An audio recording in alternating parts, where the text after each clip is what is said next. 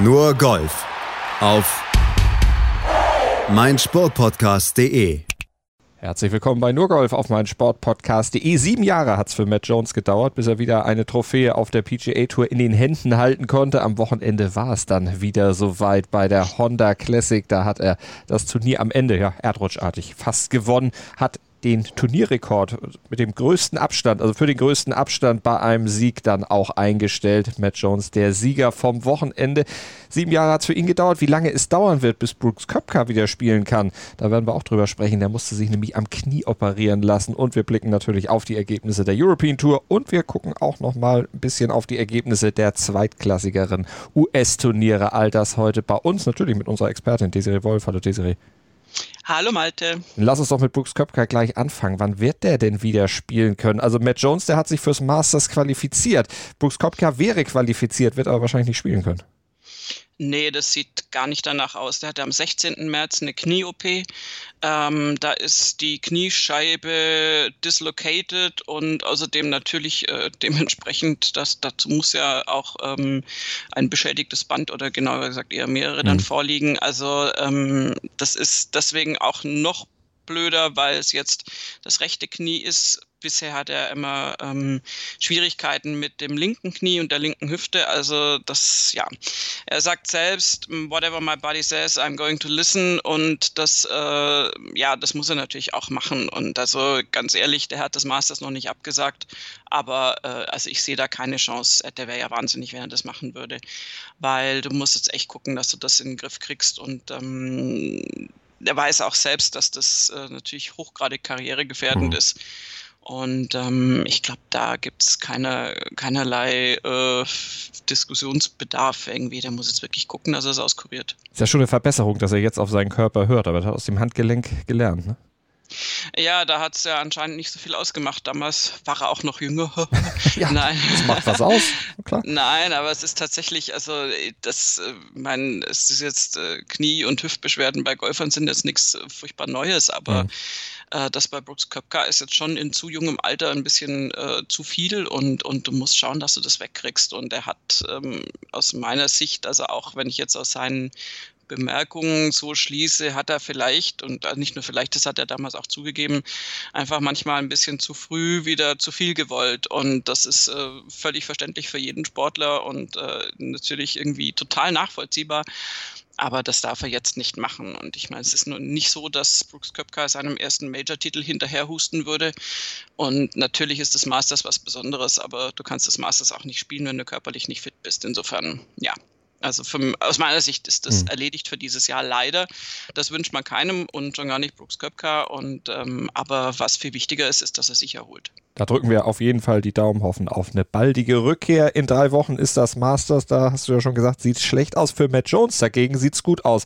Der darf nämlich beim Masters aufziehen. Der hat sich das Ticket für das Masters bei der Honda Classic gesichert mit seinem ersten Sieg nach sieben Jahren Pause hat er es tatsächlich geschafft. Er hatte die Houston Open vor sieben Jahren gewonnen und danach dann eine Durchstrecke durchgemacht. Aber über die sagt er das hier. I mean, that's why we play every week out here. Uh, they're very few and far between. Seven years for me, um, but it was worth worth the wait to uh, win at go this golf course in, in these conditions. Würde ich auch sagen, nach so einem Sieg, dass, das, äh, dass da jeder Moment dann auch wichtig war. Aber war es natürlich auch. Ich meine, man muss ja auch nach so einem Sieg beziehungsweise nach so einer Durchstrecke dann erstmal wieder das Mindset haben, um dann zurückzukommen. Und er hat es tatsächlich geschafft mit über 40. 40, genau. Ja, 40 Jahre, 11 Monate, zwei Tage. Oh, wow, Geburtstag, okay. du bist wie immer besser informiert als ich mit solchen Daten. Ähm, ja, also Matt Jones äh, es ist dann natürlich dran geblieben, wie alle anderen Profigolfer auch, weil sie eigentlich auch gar keine andere Wahl haben. Und es äh, gab natürlich bei ihm da auch Höhen und Tiefen. Höhen gab es eher, eher nicht so wahnsinnig viele, aber er ist jetzt auch nicht, nicht so ganz komplett äh, weggesackt, wie das anderen Spielen auch schon äh, passiert ist. Trotzdem ist es natürlich ein Unterschied, ob du auf einem Platz wie bei der Honda Classic da irgendwie diese Leistung bringst, die er gebracht hat oder ob du da irgendwo um die plus minus 100, wenn es gut läuft, überhaupt äh, der Weltrangliste rumdümpelst. Mhm. Insofern, ähm, ja, also Matt Jones hat das wirklich so von, von Donnerstag bis Sonntag durchgesehen absolut verdient und, und sich das, also jetzt, das ist immer so ein Klischee, aber ist ja so hart erarbeitet natürlich. Ähm, die schlechteste Runde war am Freitag die 70, äh, ja, also damit kann man leben. Und er hat am Donnerstag mit der 61 natürlich ein irre Ausrufezeichen gesetzt. Also das, das war eine mega beeindruckende Runde und ähm, mit das Beste, was man, glaube ich, über lange Zeit auch auf diesem Platz gesehen hat. Bogiefrei ähm, schon auf den Löchern zwei bis fünf mal eine Birdie-Serie mit vier Birdies hintereinander, dann kurz mal ein bisschen Ruhe und auf den Backline dann nochmal fünf Birdies zwischen 11 und 18 mit ein paar Pars dazwischen. Das ist, also das war schon so eine Ansage von hm. Matt Jones. Und damit hat er das erste Mal in seiner Karriere eine 54-Loch-Führung dann auch über die Bühne gebracht. Zweimal hatte er vorher schon nach drei Runden ganz oben gestanden, aber das ist schon Jahrzehnte fast her. 2008 Honda Classic. Bei diesem Turnier, da wurde er am Ende dann geteilter Vierter und 2009 bei der John Deere Classic, da fiel er dann auf den geteilten fünften Platz noch zurück. Jetzt ist er natürlich dann zwölf Jahre reifer. Das macht dann doch was aus. Ja, denke ich schon, weil er einfach, äh, es, gab irgendeinen Artikel, da war das so, so nett beschrieben, also so praktisch das Bild dafür, dass er sich am Sonntag überhaupt nicht aus der Ruhe und aus dem Konzept hat bringen lassen, dass er sich irgendwie ein Seil um den Bauch geschlungen hätte und sich an einem Felsen festgebunden hätte. Also jetzt auf im, im, im als Bild für unglaublich, äh, also nicht aus der Ruhe zu bringen, das Spiel. Und äh, das war tatsächlich beeindruckend, weil ja, äh, Schlussrundenführung, klar, aber aber da waren ja jetzt durchaus auch noch Kollegen mit unterwegs, die auch Golf spielen können. Und ähm, wenn Matt Jones sein Spiel dann nicht durchzieht und nicht diese 68 spielt, die ihm ja dann auch mehr als locker reicht, äh, um da dann das Feld auf Abstand zu halten, dann ist, ist auch schlecht. Haben mhm. wir auch alles schon gesehen. Davon abgesehen hat Aaron Weiss äh, eben natürlich auch äh, noch wirklich großartige Unterstützung geliefert. Das ist jetzt sehr ironisch und das tut mir furchtbar leid. Aber der war ja mit 64, 64 da wirklich ganz vorn mit dabei und hat schon am Samstag eine 65 gespielt, die echt, ähm, naja, äh, nicht, nicht so doll war und hat am Sonntag auf der 10, wo er wirklich einen Schlag hinter Matt Jones lag, das war die einzige Ecke, wo es mal so ein bisschen spannend war, so genau in der Mitte der Runde, hat er tatsächlich einen Vier-Putt gespielt. Also ähm, dass das, ähm, ja, und zwar aus nicht allzu langer Distanz und sich damit ein freundliches Triple Bogey erarbeitet, also eine 7 auf einer 4. Mhm. Und ähm, ja, danach war natürlich dann irgendwie alles, alles zu Ende. Das hat man dann auch gemerkt. Er hat dann die Pars noch gerettet, hat an der 16 noch ein Double Bogey und an der 18 noch ein Bogey gespielt. Ähm, und dann äh, hat es auch gereicht. Er hatte aber auch einen fulminanten Start in die Schlussrunde. Also der hätte ihm gefährlich werden können. Aber sind wir halt beim Konjunktiv. Und genau diese Aussetzer hat Matt Jones nicht gehabt und, und hat das blitzsauber durchgezogen. Und dann fiel Wise am Ende auf den geteilten 13. zurück. Jones hat es durchgezogen. Wann wusste er denn, dass es auch reichen würde? Ich meine, der Vorsprung am Ende war ja groß. Uh, when my tee shot was on the green on 17.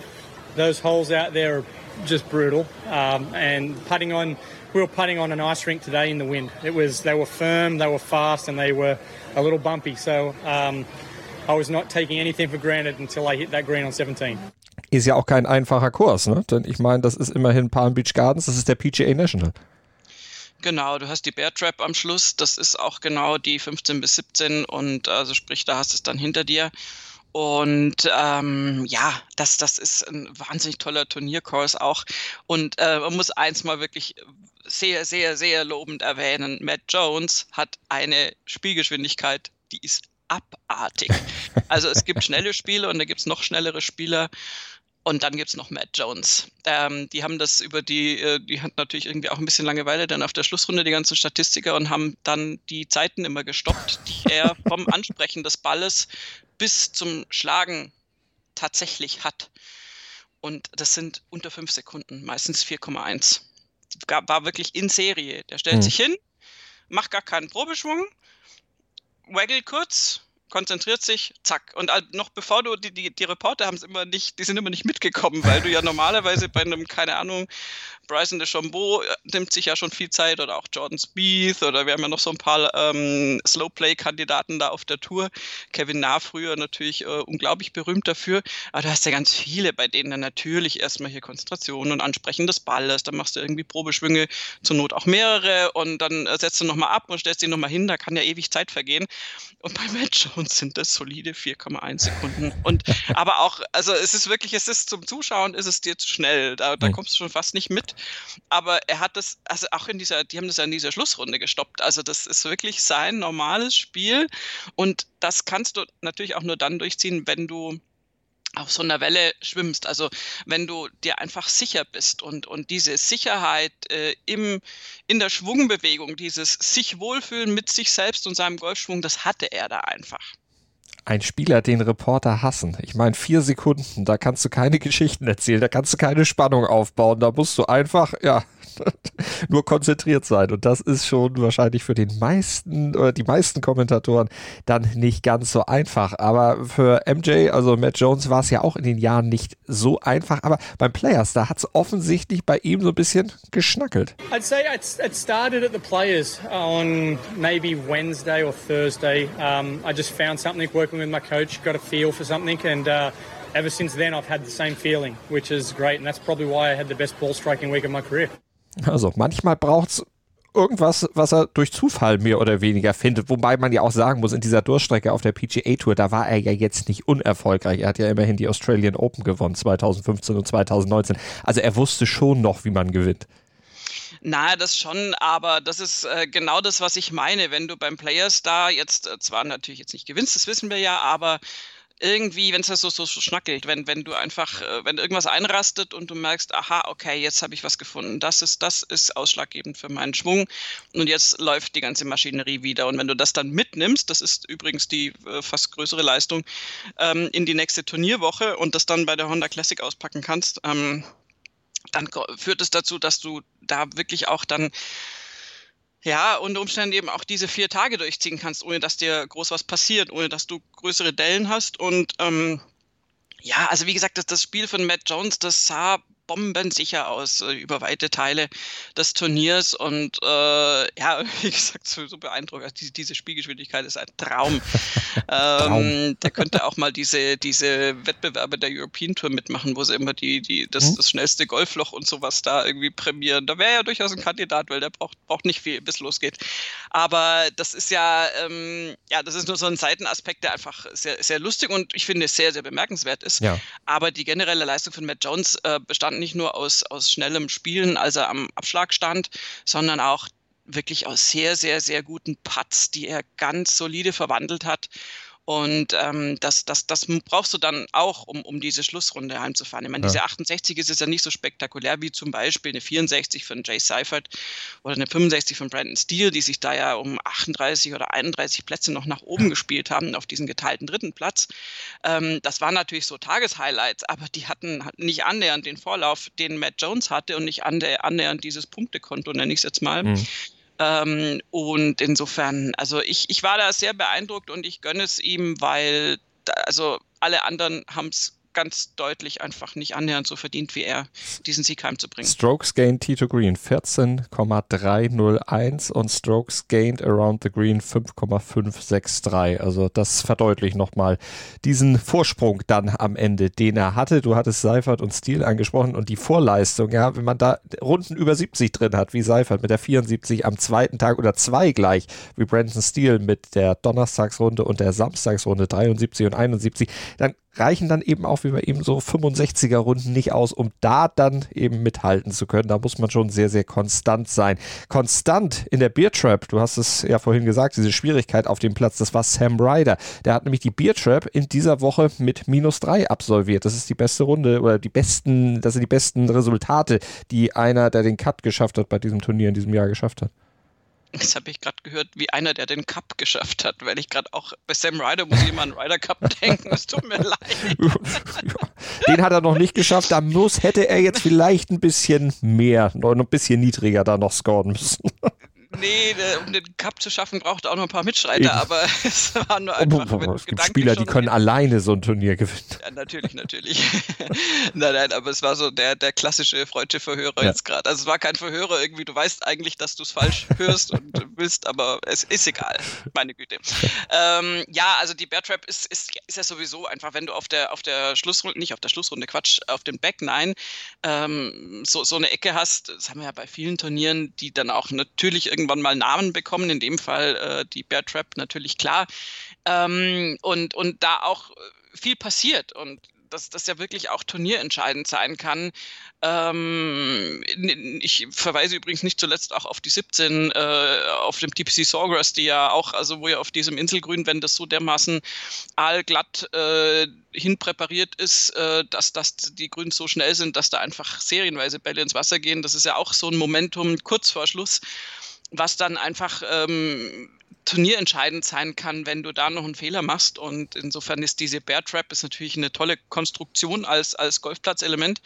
Und Sam Ryder hat das wirklich toll gemacht, weil du bist einfach froh, wenn du da durch bist. Mhm. Schlicht und ergreifend. Du bist froh, wenn du es hinter dir hast und kannst dann die 18 noch einigermaßen, äh, einigermaßen entspannt zu Ende spielen, wenn du weißt, da jetzt sollte das eigentlich reichen. Und so war es in dem Fall auch bei Matt Jones. Was zum Teufel, du Bastard? Du bist tot, du kleiner Hundeficker. Und dieser kleine Hundeficker, das ist unser Werner. Ein ganz normaler Berliner Kleinstkrimineller, der dann aber im Knast das Ding seines Lebens dreht. Una Fantastica Risetta Perla Pizza. Er klaut seinem Zellengenossen ein Pizzarezept. Aber nicht irgendeins. Und mit dem eröffnet Werner dann die beste Pizzeria Berlins. Doch Werners Glück ist nur von kurzer Dauer. Denn es hagelt Probleme. Werners Pizzaparadies. Erstmals großes Kino- und Podcast-Format. Mit fetter Starbesetzung. Alina But, Kida Ramadan, Edin Hasanovic, Oliver Koritke, Ralf Richter, Ben Becker, Winfried Glatzeder, Anna Schmidt und viele mehr. Abonniert die Scheiße. Jetzt macht schon, mach! Und dann gucken wir noch auf den Zweitplatzierten. Das ist auch noch eine großartige Geschichte. Brandon Hagee, sechster Nachrücker. Damit ist er überhaupt erst ins Turnier gekommen. Am Mittwoch hat er davon erfahren und hat dann sich auf Platz 2 gespielt. Und das auch noch an seinem 30. Geburtstag. Das ist eine super Geschichte. Ähm, das ist immer wieder zu sehen, dass diese Nachrücker beim Turnier äh, wo man ja sagen würde, naja, okay, also als Normalmensch, also wenn ich jetzt mal mich als Normalmensch bezeichne und, und mal so meine Golferfahrung komplett außen vor lasse, würde ich sagen, naja, okay, dann erfährst du es relativ spät womöglich, dann kommst du da hin und bist jetzt ja eigentlich gar nicht im, Qualif im Bereich der Qualifizierten und dann spielst du halt mal mit. So. Und, und wir haben das sehr, sehr oft, dass von diesen Nachrückern das Feld auf der PGA Tour ist natürlich äh, qualitativ hoch, hoch und dicht und äh, besetzt. Und entsprechend ähm, haben wir das öfter, dass, dass so Nachrücker dann da ganz, ganz weit vorne landen, im Extremfall sogar das Turnier gewinnen. Mhm. Vielleicht, weil du auch einfach gar keine Zeit hattest, dich da großartig großartig irgendwie äh, in größere Nervosität zu begeben, sondern du fährst dahin und siehst es als Chance und es ist so, so, so, ein, so, ein, so ein, ja, so ein, so ein Add-on noch irgendwie so, hey cool, ich darf da mitspielen und dann hast du wahrscheinlich einen ganz klein bisschen entspannteren Zugang, als wenn du jetzt schon seit Wochen darauf hinfieberst und dich selbst unter Druck setzen mhm. würdest. Insofern, vielleicht, also das ist nur natürlich Spekulation, aber äh, er hat das jedenfalls ganz, ganz toll gemacht, wobei ich ja relativ, also bei dem Namen wäre ich ja relativ sicher, sicher, dass der ursprünglich mal ungarischstämmig war und dann Hodge heißen müsste, aber das ist natürlich in Amerika überhaupt nicht durchzusetzen. Das kapiert ja schon in Deutschland keiner, wie man die Namen ausspricht. Dann muss ich mal googeln, das interessiert mich jetzt. Aber ähm, ja, Riesensache und dann noch der Geburtstag dazu und dann ein Riesensprung im, im FedEx Cup, da ist er jetzt auf Rang 77. Da hat er mal ähm, flockige, wahrscheinlich 300 Punkte müssen das sein, eingesammelt. Ja. Äh, vorher hat er übrigens 63, also jetzt hat er 363, das ist ein Riesensprung. Und insofern, ja, ganz, ganz großartig. Ich meine, der ist in der Weltrangliste jetzt auf Platz 348. Das ist schon, ähm, das ist schon einfach äh, ein, ein, ein, eine riesige Leistung und, und toll, dass sowas dann funktioniert. Und vor allen Dingen die zweite Runde war super am Freitag eine 62. Bogiefrei hat er da letztlich den Grundstein gelegt. Und da, dann kann man sich nämlich auch so eine dritte Runde mit einer 76 durchaus noch erlauben, wenn man eben solche positiven Ausreißer dann auch dabei hat. Die fallen dann nicht weiter ins Gewicht, aber am Ende reicht es dann eben in Anführungsstrichen nur für den zweiten Platz, aber 763 US 763.000 US-Dollar. Das äh, ist natürlich auch was, was er mit seiner sportlichen Vita dann nicht unbedingt unterschätzen wird. Seine beste Platzierung vorher auf der PGA Tour, die liegt auch schon ein paar Jährchen zurück. 2017 war das, da war er mal geteilter Fünfter bei der RBC Canadian Open, die ja übrigens in diesem Jahr nicht stattfindet zum zweiten Mal in Folge schon. Was haben wir noch vergessen bei diesem Turnier? Müssen wir noch auf irgendwas eingehen? Na, ich finde es sehr bemerkenswert, dass die ganz großen Namen nicht mit vorne dabei mhm. sind. Mhm. Wir haben dann noch auf einem geteilten achten Platz, fangen wir so langsam mal an mit, mit Camillo Villegas ähm, und Zach Johnson, ähm, wobei Villegas jetzt ja auch im Moment nicht der große Name mehr ist. Ich wollte gerade sagen, Sanjay Im, immerhin Titelverteidiger, auch geteilter Achter gewonnen. Der, der wäre jetzt der Nächste gewesen. Den hätte ich als erstes genannt, aber gut. ja, ich bin jetzt mal einfach so der Reihe nachgegangen. Also da, so in der Ecke, aber da sind wir jetzt bei einem Bereich von minus fünf. Mhm und nicht bei einem ja. Bereich von minus 12, wie Matt Jones es gespielt hat. Adam Scott dann und Steve Stricker, so die, die äh, eher erfahrenen Spieler, dann auf einem geteilten 13. Rang. Also es ist, es ist schon auffallend, dass da ähm, viele Spieler ja, so im Mittelfeld gelandet mhm. sind. Auch, auch, auch ein Phil Mickelson, ich meine, gut, der hat es tatsächlich mit dem geteilten 25. ein ganz gutes Turnierergebnis irgendwie eingefahren. Und wenn wir dann äh, ganz, ganz, ganz weit nach unten scrollen würden, täten, äh, kommen wir dann auch zu Martin Keimer, der äh, eine Sponsors Exemption, ja genau. Exemption hatte, reden kann ich auch nicht mehr, tut mir leid. Ähm, und leider den Cut verpasst hat und zwar mal so richtig mit plus 13. Also mhm. das ist, ähm, das sage ich jetzt nicht, um auf ihn draufzuhauen, im Gegenteil, aber das zeigt so ein bisschen diese, diese Kluft zwischen zwei Runden 77, 76 und wenn du das dann vergleichst mit irgendwie 61, 70 äh, von, von Matt Jones, ist das schon einfach ein krasser Abstand. Also da bin ich so ein bisschen erschüttert, dass das so dermaßen hoch war, das Ergebnis mhm. von Martin Keimer und er da wirklich, aber ich meine, äh, freundlich zusammen mit, mit Henrik Stenson, auch mit plus 13, also er war da wahrlich ja. nicht der Einzige. Ähm, das ist so ein bisschen, ja, bisschen, bisschen schade und, und, und Padraig Harrington übrigens, unser Ryder Cup Captain bei plus 10. Also es ist äh, kein Einzelfall, aber also es ging sehr, sehr weit auseinander, die Schere bei dem Turnier, zwischen irgendwie gar nicht mit dem Platz zurechtkommen und äh, so ein paar Jungs, die da vorne weggezogen sind. Und das finde ich insgesamt sehr auffallend. Und dass sich da Matt Jones durchgesetzt hat, ich meine, favorisiert war der ja nun bei Gott nicht. Und äh, das ist dann immer schön zu sehen, dass, dass dieser Sport zu unglaublich vielen ähm, Spielern die Möglichkeit bietet, sich da in Szene zu setzen. Und wenn du dann ein gutes Wochenende hast oder eben gute vier Tage hast, dann bist du da in den Top Ten. Mhm. Oder gewinnst eben das nicht. Turnier. Ja, oder, genau. Oder du gewinnst das Turnier, wie es eben der gute Matt Jones gemacht hat. Soweit zur PGA Tour. Wir blicken noch kurz rüber zur European Tour, zur Magical Kenya Open, presented by Johnny Walker. Ja, da gab es drei Tage lang keine Live-Bilder aus dem Karen Country Club in Nairobi. Da gab es organisatorische Probleme. Offensichtlich irgendwas mit dem Material der European Tour, was dann aus den Häfen nicht wegkamen, irgendwelche Zollgeschichten, die dann erst tatsächlich am Schlusstag gelöst werden konnten. Da gab es dann erst Bilder. Deshalb können wir über das Turnier relativ wenig sagen, außer dass wir Ergebnisberichterstattung betreiben können. Justin Harding, der hat das Turnier letztlich mit zwei Schlägen Vorsprung vor Kurt Kitayama und vier Schlägen vor Connor Syme gewonnen. Marcel Schneider wurde geteilter 28. Max Kiefer landete auf dem geteilten 33. Platz zusammen mit Bernd Ritthammer und für den wäre deutlich mehr drin gewesen bei dem Turnier. Aber am Schlusstag Yes. Hat er sich eine 72 geleistet und das verhagelte dann natürlich eine bessere Platzierung. Er verlor 26 Plätze im Leaderboard, also da wird Top 10 durchaus möglich gewesen. Er hat dann auf Facebook kommentiert, da hätte ich lieber auf Safari gehen sollen, aber insgesamt war er mit den drei Tagen zuvor auf jeden Fall zufrieden, hat gutes Golf gespielt und darf ja dann gleich ab Dienstag weitermachen. Da geht es nämlich an der gleichen Stelle eben in Nairobi mit dem nächsten Turnier auf der European Tour schon weiter und dann wird es übrigens auch wieder TV-Bilder geben. Das hat zumindest die European Tour versprochen. Da sind die Probleme jetzt gelöst. Max Schmidt, der hat den Cut verpasst, Hurley Long übrigens auch. Und bessere Nachrichten, die gibt es aus den USA auf der Corn Ferry Tour. Da hat sich Stefan Jäger nämlich über das sechste Top-10-Ergebnis der Saison gefreut. Bei der Louisiana Open, da wurde er Vierter, bleibt damit also unter den Top 10 im Saisonranking. Und auf der Symetra Tour bei der Arizona Women's Golf Classic, da gab es gleich zwei deutsche Top 10 Platzierungen. Esther Henseleit nämlich, die hat prämiert auf der Symetra Tour zum ersten Mal dort abgeschlagen. Platz 5 rausgeholt, sehr gut. Und Sophie Hausmann, die wurde geteilte Sechste. Easy Gabser landete auch im Cut als geteilte 23. Also zum Abschluss dann noch ein paar gute deutsche Ergebnisse. Ja, das ist doch super erfreulich. Und ähm, die Idee, da jetzt auf der Symetra Tour abzuschlagen, ist, ist glaube ich, im Fall von Esther Henseleit eine gute.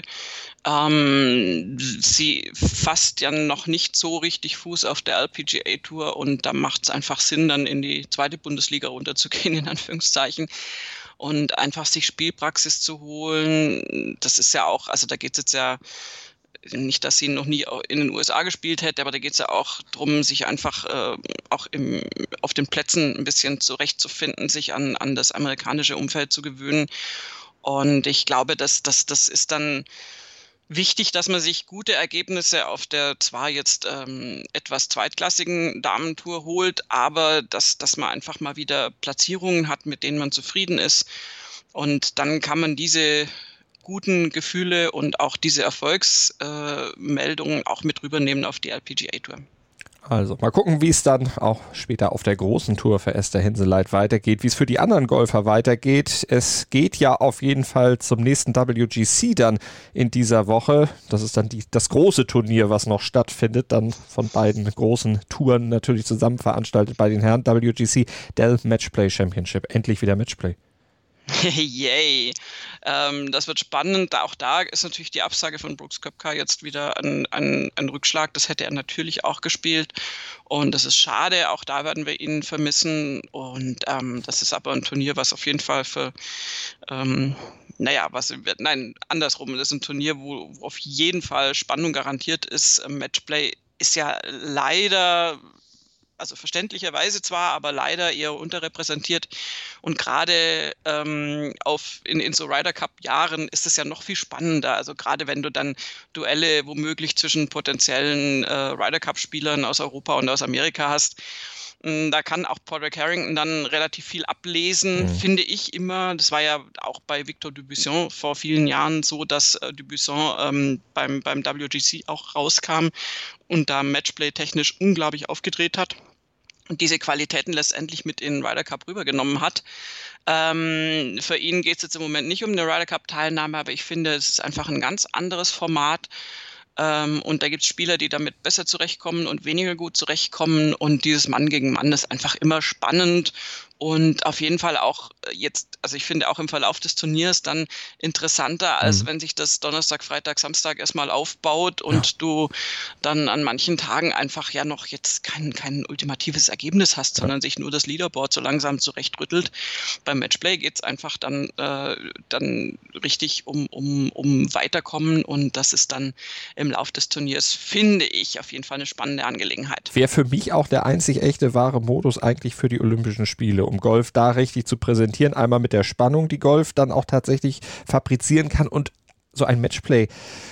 Modus ist eigentlich auch dem nicht so golferfahrenen Gucker eigentlich viel geläufiger als diese normale C-Spielrunde, wo es dann doch über weite Strecken auch mal langweilig ist. Und bei Olympia könnte man das so schön komprimiert machen, könnte dann Highlights sich rausgucken, äh, die dann auch wahrscheinlich übertragen würden, dann auch vielleicht auch gar nicht äh, auf, auf 18 Loch, sondern einfach auch noch verkürzen das Ganze, um es einfach knackig, kurz, interessant zu machen und Leute vielleicht auch zum Golf zu ziehen.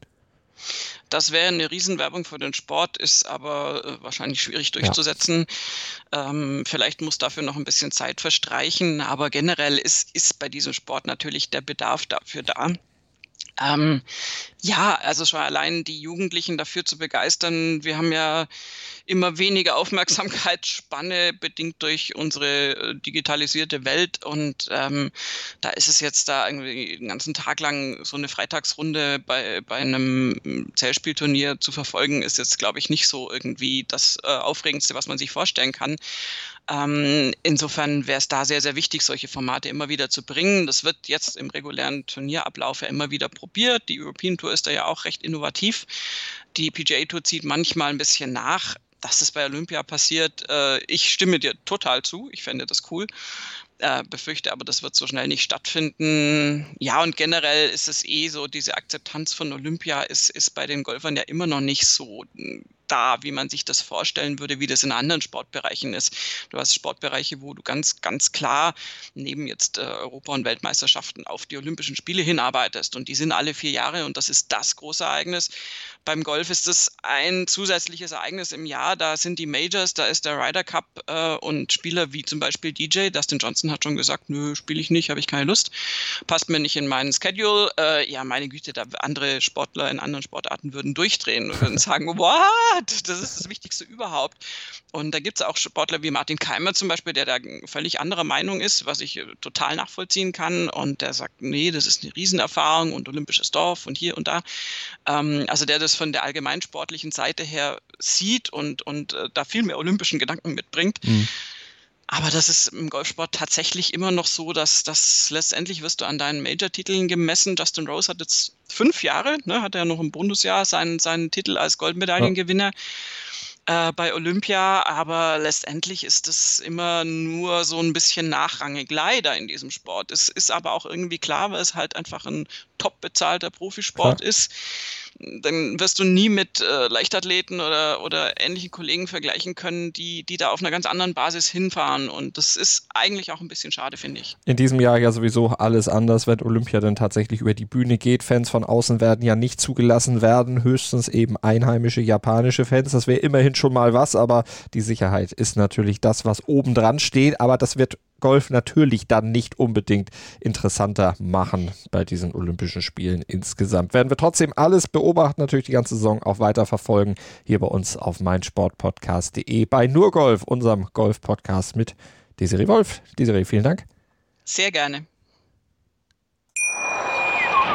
Ich habe mich natürlich schockverliebt, weil die war wirklich ganz, ganz klein. So begann die Mensch-Hund-Beziehung zwischen Christina und Tierschutzhund Frieda. Und wie es danach, nach dem ersten Moment der Verliebtheit, so weiterging und welche Klippen es danach zu umschiffen galt, das hört ihr in der neuen Ausgabe von Iswas Dog, dem Podcast für harmonische Mensch-Hund-Beziehungen. Iswas Dog? Mit Malte Asmus. Überall, wo es Podcasts gibt.